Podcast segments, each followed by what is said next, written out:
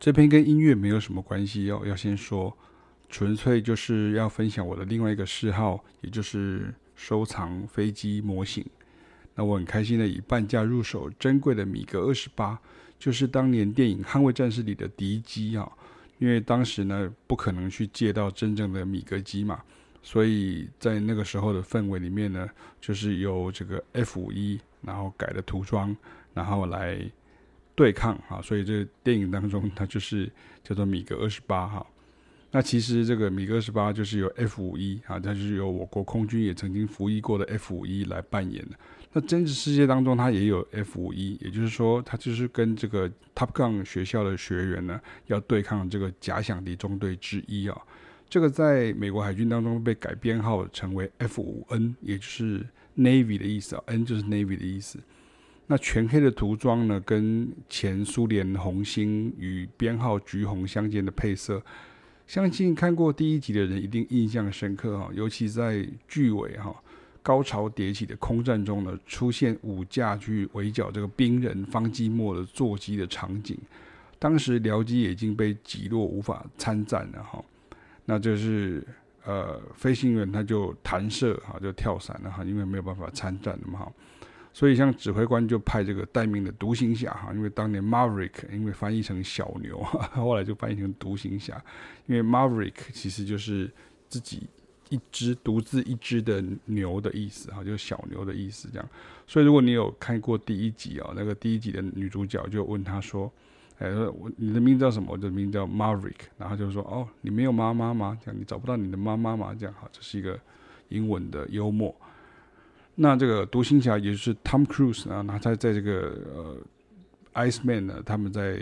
呃上空呢，就是被呃敌机包围的时候呢。”汤姆克鲁斯就是跟后座的这个新任的雷达官梅林哈，那梅林也是一位很有名的演员，叫做提姆罗宾斯啊。当时他也很年轻，那因为原来他的后面的雷达官呢是这个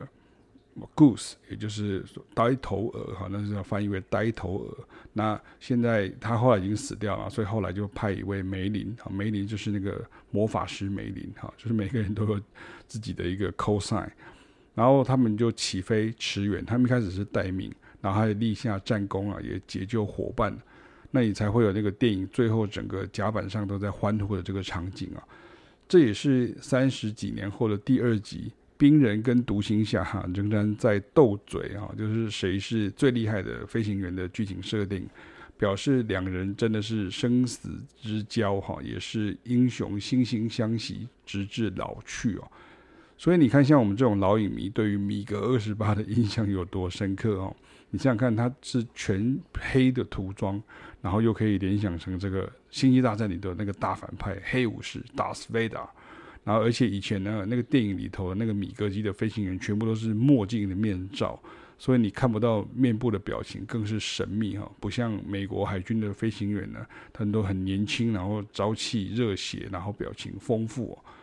然后我在后面的这个文章当中，你可以到我的官网上去看了。就后面的照片里面还有上次我有开箱影片有讲到 F 二十一，那这个编号就真的很假想敌哈，因为在真实世界当中的米格机并没有二十八号，因为米格都是用单数来跳，它就是十七、十九、二十一、二十三、二十五，然后二十七，然后二十九，然后三十一，然后就三十三。好到三十五啊，然后它其实没有二十八，所以你知道米格二十八就知道它是在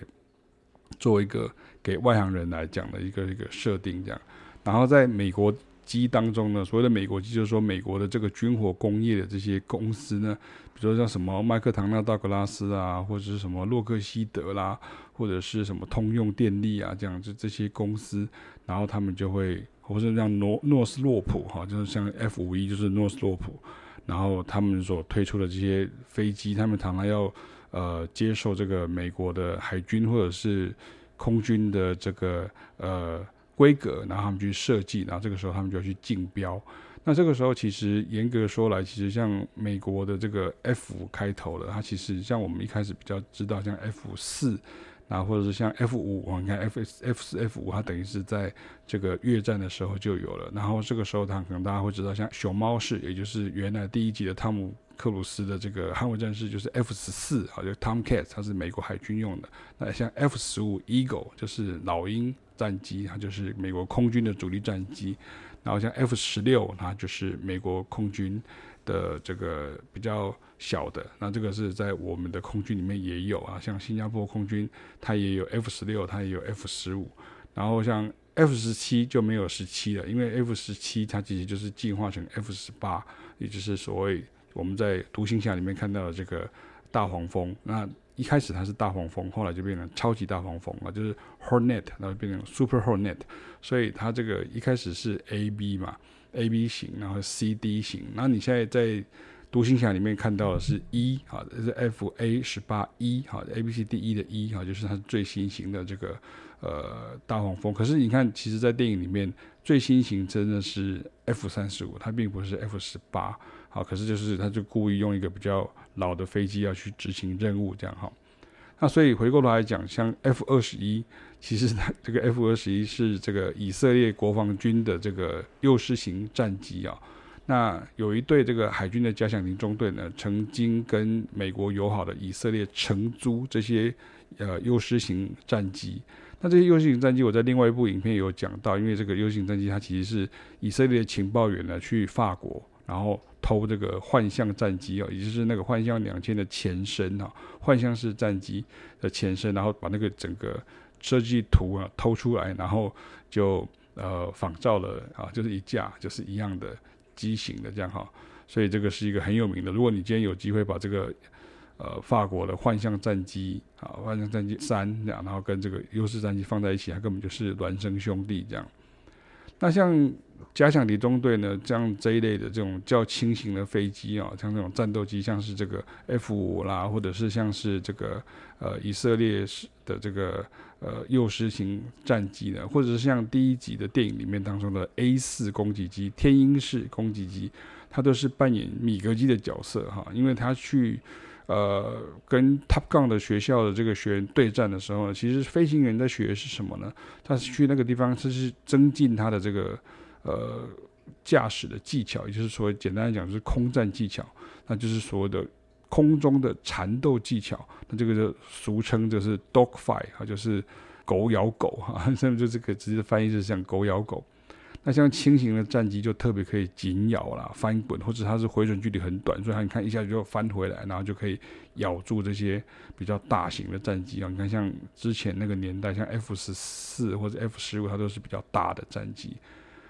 那像第一集当中呢，一堆这个米格二十八呢，哈，团团围绕的兵人的这个 F 十四呢，